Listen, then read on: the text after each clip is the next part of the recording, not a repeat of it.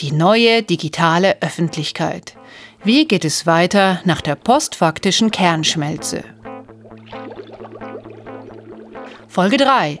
Fake News. Harry G. Frankfurt, der Bullshit-Prophet. Herzlich willkommen zum PIC Podcast, dem Podcast zur Seite pick.de. Mein Name ist Katrin Rönicke und in der heutigen Sendung dreht sich alles um Bullshit. You look at what's happening in Germany. You look at what's happening last night in Sweden. Sweden. Who would believe this? Sweden. They took in large numbers. They're having problems like they never thought possible. You look at what's happening all over the world. Take a look at Nice. Das Oxford Dictionary hat Post-Truth zum Wort des Jahres 2016 ausgewählt. Und die Gesellschaft für deutsche Sprache hat nachgezogen und postfaktisch zum Wort des Jahres gekürt. 2016 war davon geprägt, Politik jenseits der Wahrheit zu betreiben, etwa während der Brexit-Kampagne oder auch in der Wahlkampagne Donald Trumps in den USA. Und damit begründet die Oxford-Jury auch die Wahl des Wortes Post-Truth. Christian Fahrenbach ist Journalist, Dozent und Berater in New York und Deutschland. Er hat die Krautreporter mitgegründet und macht einmal in der Woche den Erklärbär für Detektor FM.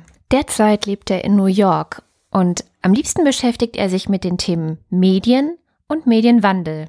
In den vergangenen Jahren aber hat er vor allem ein Thema gehabt, Donald Trump. Ich wohne in New York, schreibe viel darüber, wie Medien äh, sich verändern, arbeite viel dazu und eben jetzt war es tatsächlich sehr viel Politik, die letzten anderthalb Jahre eigentlich, darüber, wie diese Präsidentschaftswahl zustande gekommen ist, auch eben wie Medien darauf reagiert haben und das sind so zwei meiner Hauptthemen. Mhm. Das heißt, du hast den ganzen Wahlkampf auch von Anfang an mitgenommen.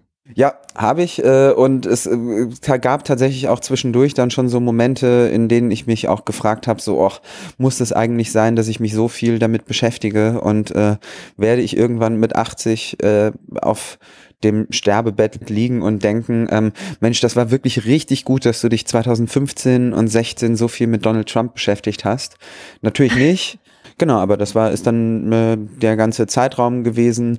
Ähm, ich war auch beim Republikaner Parteitag in äh, Cleveland selbst äh, die vier Tage und so, was auch ganz interessant war, weil das mit mir Dinge gemacht hat, die ich nicht so dachte, dass ich das so in mir hätte. Also ich habe da dann doch, Fan. Was hast du gemacht? Na, ich habe einfach sehr so, ich bin einfach sehr, äh, habe sehr viel Ablehnung in mir entdeckt und ich dachte, boah, ist das so anstrengend, diese diese Menschen, diese Atmosphäre, ähm, dieses dieses aggressive dort und so und auch dieses Gefühl, ähm, dass also dieses Gefühl des sich bedroht fühlens von den ähm, äh, äh von den Republikanern, was die da zur Schau ge, äh, getragen haben ähm, das war auch so ein Grund, warum ich Trump eigentlich immer unterschätzt habe. Ich dachte eigentlich, und später habe ich gelesen, ich bin damit natürlich voll auf Linie mit Barack Obama, also eh klar, aber ich dachte eigentlich, dass das kein, ähm, dass Donald Trump kein amerikanisches Gefühl verkauft. Also, dass die Amerikaner nicht sich sehen wollen als ein Volk, das Angst hat und bedroht ist, sondern dass die eine,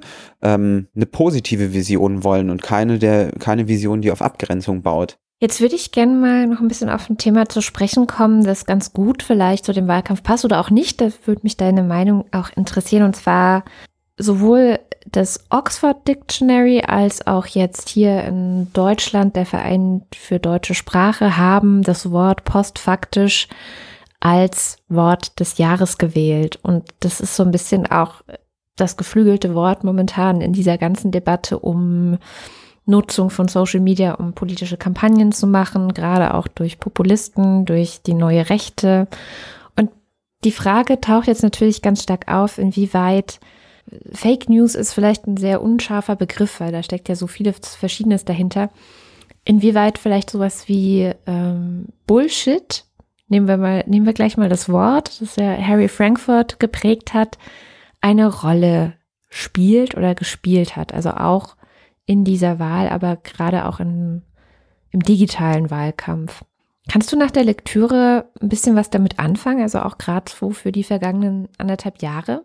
Ja, also auf jeden Fall. Ich war wirklich äh, die ganze Zeit so, von jeder Seite springt einem das ja an, dass man irgendwie denkt, wie bei Trump, wie bei Trump, der ist ja genauso, der macht das ja so. Ähm, interessanterweise habe ich auch viel häufiger gedacht, ja, das ist ja wie bei Trump, als ich gedacht habe, das ist ja wie bei der AfD. Da komme ich gleich noch drauf. Ähm, also ich fand interessant, das Buch ist ja jetzt schon 30 Jahre alt. Ich habe auch mal so ein bisschen geschaut, ist ja dann ähm, erst so vor zehn Jahren dann überhaupt als Büchlein erschienen. Also sagen wir, das Essay ist 30 Jahre alt und das Buch ist ja erst so 2005 oder so erschienen. Sich eine halbe Million Mal verkauft und ist natürlich auch erstmal sehr sexy, wenn so ein Philosophieprofessor oder wenn so ein Professor sagt, ja, on Bullshit und sowas. Ist natürlich ein gutes Wort. Mir sind für, also zwei Dinge fand ich ganz interessant. Vielleicht nochmal so ganz vorgelagert. Wie erklärt Frankfurt Bullshit? Er grenzt es ja letztlich so auch eben, wie du gesagt hast, von der Lüge ab und sagt so, Bullshit ist eigentlich so weder Lügen noch die Wahrheit sagen, sondern eher so sprechen mit einem dritten Ziel. Und dieses dritte Ziel ist so, ich sag was ohne Rücksicht auf Wahrheit oder Lüge, damit ich vor allen Dingen einen Eindruck von mir bei meinem Publikum erzeuge. Also zum Beispiel, dass ich kompetent bin oder dass ich äh, äh mich um Dinge kümmere zum Beispiel. Ähm, und er sagt so, ja, da, da verschwindet auch dann so die Vorstellung davon, was Wahrheit ist. Und das ist ja dann das, was wir, worüber wir reden, wenn wir sagen, es ist irgendwas ist postfaktisch. Okay, ich glaube, wir sollten an dieser Stelle noch einmal erklären, wer ist eigentlich dieser Harry G. Frankfurt, von dem wir da gerade reden? Harry G. Frankfurt wurde am 29. Mai 1929 in Pennsylvania geboren. Er hat an der John Hopkins Universität studiert und lehrte viele Jahre Philosophie, unter anderem in Yale und Oxford. Die letzten Jahre seiner Lehr- und Forschungstätigkeit verbrachte er an der Princeton-Universität. Seine philosophischen Werke beschäftigen sich vor allem mit großen Begriffen wie Freiheit, Liebe, Wahrheit und Ungleichheit. Und eben mit Bullshit. Dieses bereits 1986 verfasste Werk setzt sich mit Wahrheit und Unwahrheit auseinander. Erst 2005 erschien es als Buch und wurde ein Bestseller, der in über 20 Sprachen übersetzt wurde. 2006 erschien sein Nachfolger On Truth, in dem er dem Verlust der Wahrheit in der Gesellschaft nachspürt. Fein, aber was genau ist denn jetzt eigentlich Bullshit? Er grenzt das ja wirklich eben sehr gut ab. Er grenzt es ja auch ganz schön ab, zum Beispiel zu Humbug, was ja vom Klang her das viel schönere Wort ist. Also, Humbug ist es nicht. Aber was ist es denn nun? Was ist Bullshit? Vielleicht ist es am besten, wenn Harry G. Frankfurt das selbst erklärt. I think that respect for the truth and a concern for the truth ich glaube, der Respekt vor der Wahrheit und die Sorge um die Wahrheit sind Fundamente unserer Zivilisation. Bullshit ist eine der Deformationen dieser Werte, also wollte ich mehr darüber wissen und herausfinden, was es ist.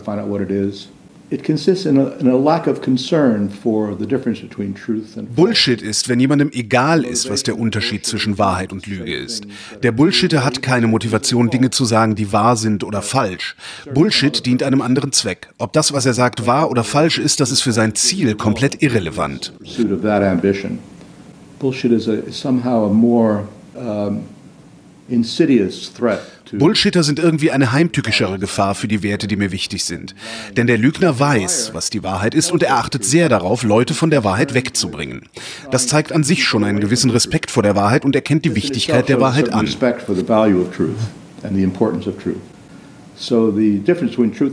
Für den Lügner ist der Unterschied zwischen Wahrheit und Lüge sehr wichtig. Für den Bullshitter ist es komplett egal. Das macht ihn heimtückischer. Warum sind wir Bullshit gegenüber so tolerant? Denn wir sind viel toleranter, als wenn jemand lügt. Wenn jemand lügt, dann ist das für uns eine Verletzung, ein Verstoß. Wir fühlen uns, als wenn der Lügner uns verletzt. Der Lügner ist durch sein Bekenntnis zur Wahrheit eingeschränkt. Er respektiert die Wahrheit, weil er weiß, dass er mit ihr in Konflikt geraten wird, wohingegen ein Bullshitter, dem die Wahrheit egal ist, machen kann, was er will. Whereas the bullshitter who doesn't care about truth uh, can go anywhere he likes. And, uh, kind of der Bullshitter hat also ein ganzes Panorama zur Verfügung, wohingegen der Lügner eine Lüge genau dort im Bild austauschen muss, wo sonst die Wahrheit stünde.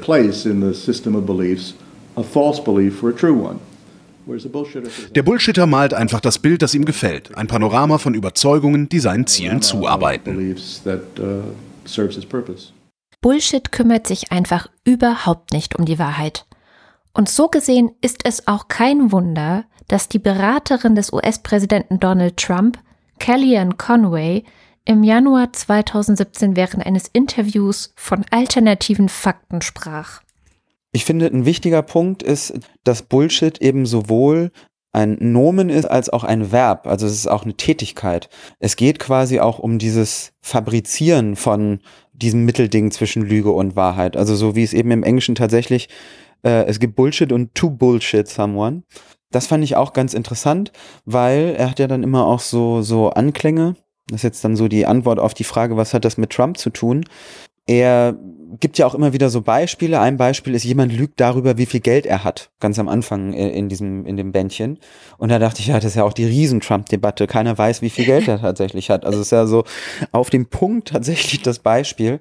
Und dass eben so Bullshit auch sowas ist, so die Lücken zu füllen, sich nicht so für die Details zu interessieren, so ein bisschen posen und äh, sich aufplustern, so. Es ist so, ja, es ist so, Bluffing ist ja auch so ein Wort, was er sagt, was so, also Bluffen, was in der Nähe da ist. Jemand, der versucht, mit etwas davonzukommen. Das ist ja die klassische, das klassische Trump-Verhalten, ja. Also die Hausaufgaben nicht gemacht und mit irgendwas die Luft füllen. So, ja. Das finde ich, gibt es bei Trump natürlich riesig viel. Und das ist eben, äh, hatte ich ja vorhin schon gesagt, um äh, jetzt den Bogen zu schlagen, das finde ich ist auch der Unterschied zur AfD. Ich finde, so wie ich sie kommunikativ wahrnehme, hat die AfD nicht diese Faulheit, also dieses, ich fülle einfach nur die Lücken, sondern ich nehme die AfD eigentlich eher als eine Institution wahr, die noch sehr viel entschiedener eine, eine Agenda verfolgt und dann und also einfach bewusster ist in dem, was sie, was sie sagt und eben tatsächlich vielleicht eben manchmal auch bewusster lügt oder noch krasser ein Ziel verfolgt. Und das ist, finde ich, eine Wahrnehmung, also Trump entspricht da nicht so meiner Wahrnehmung. Ich empfinde den einfach so als intellektuell faul und sich aufplusternd. Also eben tatsächlich eher Bullshit. Und die AfD eher in so einer Richtung so, die es einfach bewusster verdreht. Dass das am Ende so oder so problematisch ist, weil man entweder jemanden wählt, der ignorant ist oder jemand, der bewusst lügt. Und beides will man ja nicht, ist nochmal eine andere Frage. Aber da finde ich war auch so ein Unterschied, den ich ganz interessant fand beim Lesen. Was bleibt, ist die Frage, Warum funktioniert das? Warum ist Donald Trump Präsident der USA? Warum haben die Briten für den Brexit gestimmt? Diese Frage hat auch Harry G. Frankfurt umgetrieben. In seinem Buch schreibt er, die Frage, weshalb wir dem Bullshit generell mit größerer Milde begegnen als der Lüge, ist eine wichtige, deren Beantwortung ich dem Leser als kleine Hausaufgabe mit auf den Weg geben möchte. Das kennt man ja auch mehr von sich. Also für, für Bullshit hat man einfach auch eine größere Sympathie, weil ja. bei einer Lüge erwischt zu werden oder jemand anderen bei einer Lüge zu erwischen, das erzeugt innerlich eine viel größere Spannung, als jemanden dabei zu erwischen, wie er eben so ein bisschen so die Lücken füllt. Das schöne Beispiel, ich glaube, was dann auch ganz gut gezeigt hat, wie alltäglich das dann auch ist und warum wir vielleicht auch so, so tolerant damit sind, ist ähm, die Geschichte von Wittgenstein. Ja. Wittgenstein war ja auch jemand, der sehr viel Wert auf Sprache und auf, auf Wahrheit und Nichtwahrheit und solche Sachen gelegt hat. Und ähm, der soll eine Freundin besucht haben, die im Krankenhaus lag und der gerade, ich glaube, die Mandeln rausgenommen worden sind oder so. Also sie hatte eine ähm, zwar fiese, aber doch routinemäßige Operation hinter sich und äh, er steht dann an ihrem Bett und fragt, wie es ihr geht und sie sagt, sie fühle sich wie ein überfahrener Hund. Und da ist er völlig entrüstet und sagt, dass sie ja wohl nicht wissen kann, wie ein überfahrener Hund sich fühlt, was halt so eine anscheinend so eine Wittgensteinsche ähm, ja Art ist, die man erstmal total irritierend findet, wenn man davon hört und denkt so, hä, da liegt seine, da liegt eine Freundin von ihm, jemanden, den, der, den er mag, und sie, sie nimmt einfach irgendeine so Floskel, mit der sie antwortet, und er regt sich jetzt darüber auf, obwohl es ihr so schlecht geht, dass sie irgendwas behauptet, angeblich, was nicht der Wahrheit entspricht. Aber das Beispiel ist so schön, weil es auch so ein bisschen zeigt, wie alltäglich tatsächlich so ein kleines Pensum Bullshit ist, also wie wir alle manchmal so ein bisschen übertreiben, um uns darzustellen, um zu zeigen, in was für einer Situation wir sind oder wie es uns geht oder ähm, was für Ziele wir vielleicht auch haben. Ja, also ich habe da beim Lesen auch gedacht, so was für ein Partypooper irgendwie so. Wie anstrengend ist das denn bitte, wenn man da liegt und dann das so erzählt, so das kannst du gar nicht wissen. Also man stellt sich ja richtig auch den Tonfall vor, wie er das wie er das sagen kann, aber dann wird es ja tatsächlich so ausgeführt, dass es da eben auch darum geht, nicht so diese intellektuelle Faulheit so walten zu lassen und so, sondern da präzise zu sein ja, also für mich ist das dann auch so ein bisschen so verbunden gewesen, wenn wir darauf schauen, warum gibt's eben heute eigentlich so viel, heutzutage so viel Bullshit. Das hat ja Frankfurt auch schon 1986 hingeschrieben, aber das ist ja alles noch sehr, sehr viel schlimmer geworden. Das hat natürlich dann so in sozialen Netzwerken auch damit zu tun, dass man gesehen werden will und dass man ja auch auffallen muss. So wie sie eigentlich ja auffallen will mit ihrer Aussage, ich fühle mich wie ein überfahrener Hund. Das soll ja so eine, so eine Betroffenheit so ein bisschen erzeugen, finde ich. Um so eine Betroffenheit erzeugen zu können, dann sind sie ja jetzt sehr gut befreundet oder sind die beiden ja sehr gut befreundet gewesen. So bei uns heutzutage finde ich, es gibt einfach noch ein paar mehr Mechanismen, die heutzutage noch auffälliger sind, finde ich, die dieses Bullshitten begünstigen. Also zum Beispiel der Drang auffallen zu müssen. Das heißt, man muss auch immer irgendwie extrem sein. Man muss so, so ein bisschen so eine Marke hinterlassen. Also äußern wir auch selber mal leichter Extreme.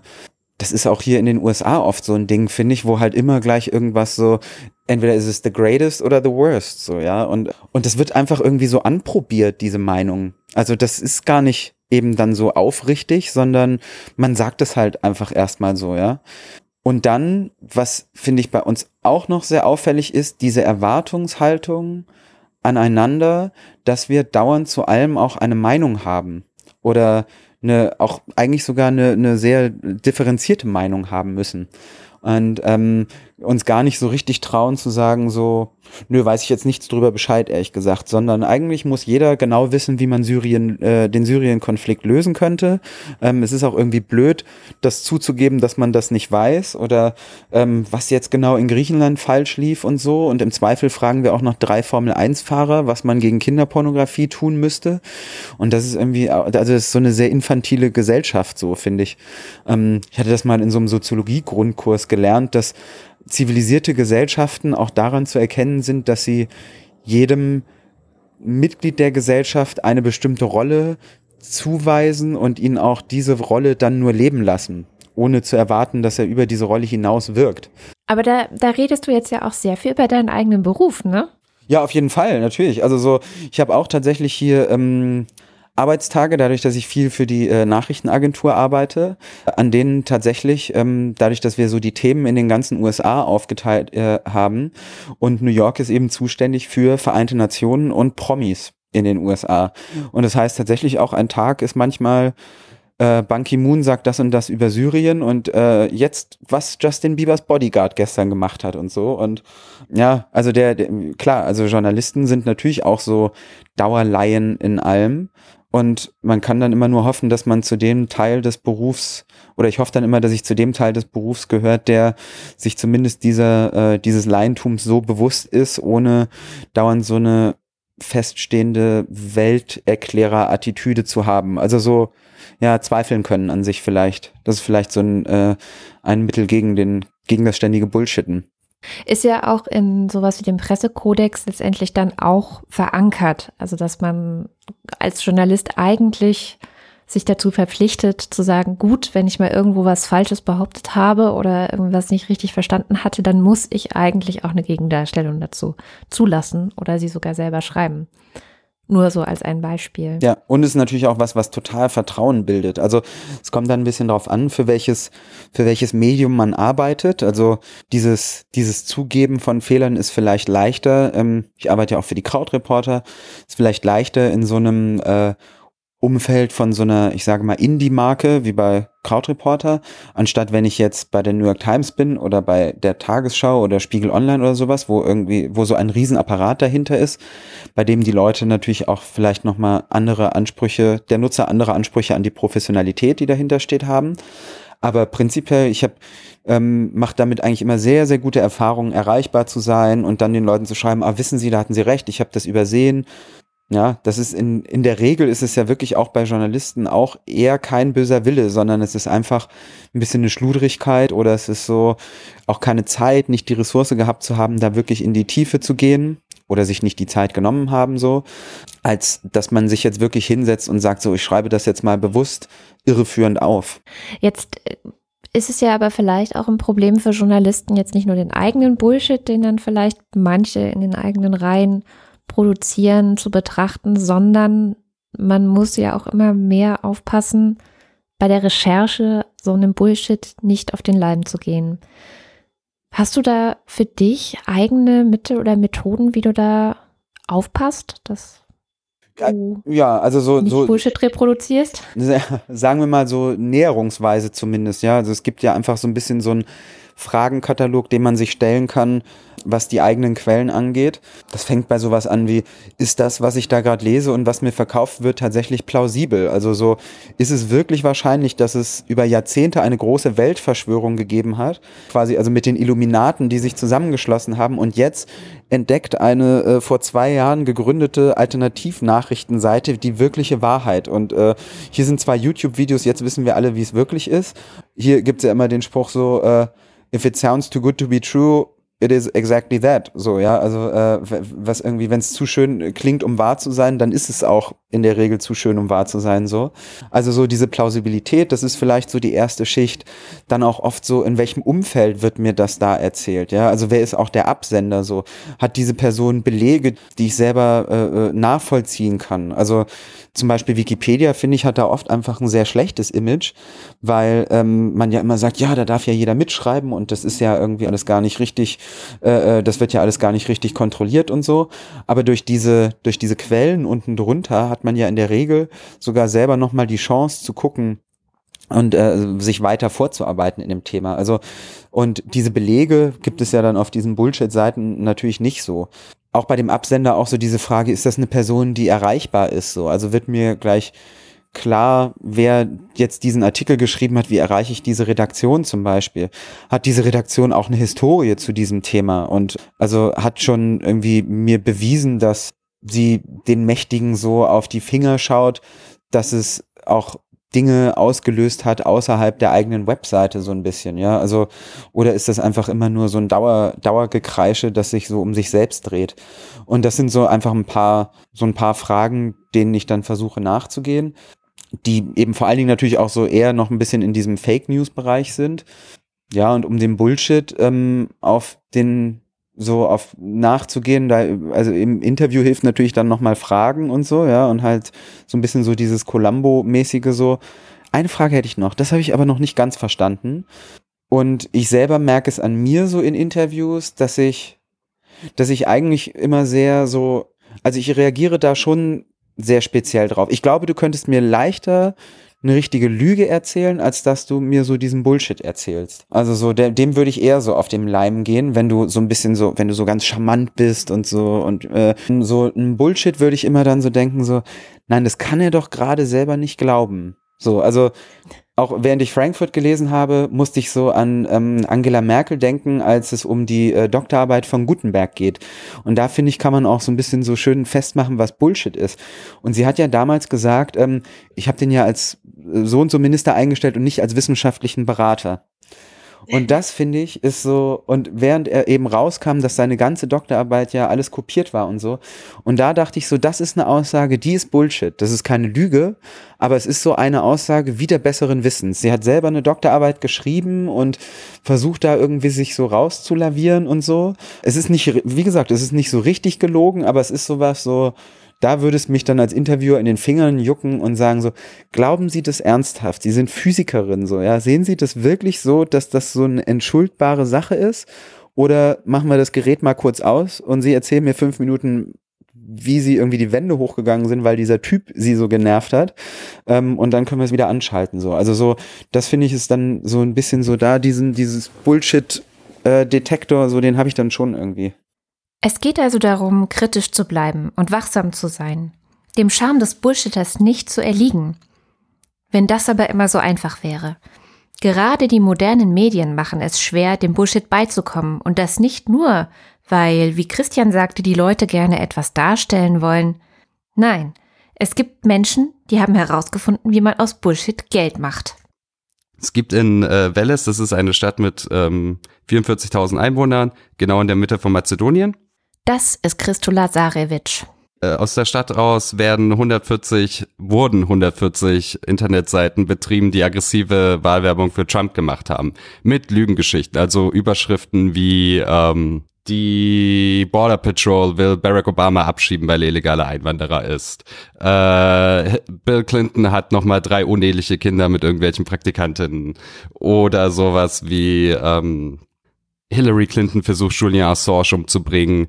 Der Papst hat empfohlen, äh, Trump zu wählen. So, solche Stories posten die dann eben. Christo ist Journalist und Osteuropa-Korrespondent. Er schreibt unter anderem für die Welt und ist Teil des Netzwerkes N-Ost. Er hat versucht, die Leute zu finden, die hinter diesen Fake News aus Mazedonien stecken. Doch die wollen gar nicht gefunden werden. Und äh, in der Regel erfinden die die nicht selbst, sondern holen die sich bei ähm, rechtsextremen Seiten in den USA, äh, überlegen vielleicht, wenn sie kreativ sind, noch eine andere Überschrift und packen das dann auf Social Media. Und dann Google Ads können sie damit Geld verdienen. Oder konnten mhm. damit Geld verdienen. Und die erfolgreichsten haben laut meiner Recherche 30.000 bis 50.000 Euro im Monat damit gemacht. 30 bis 50.000 Euro. Die Geschichte, die Christo aus Mazedonien erzählt, zeigt, dass das Problem riesig ist. Womit sich Geld verdienen, womit sich an die Macht kommen und Menschen überzeugen lässt, das wird natürlich getan. Die sozialen Netzwerke tun dann ihr Übriges. Wir haben in dieser Folge gelernt, was Bullshit ist, zumindest in der Definition des Philosophen Harry G. Frankfurt. Wir haben gesehen, wie wirkmächtig Bullshit in den US-Wahlen war und heute auch in der Politik der Trump-Regierung ist und welche Ansätze Journalisten und Medienmacher haben, ihn zu entlarven.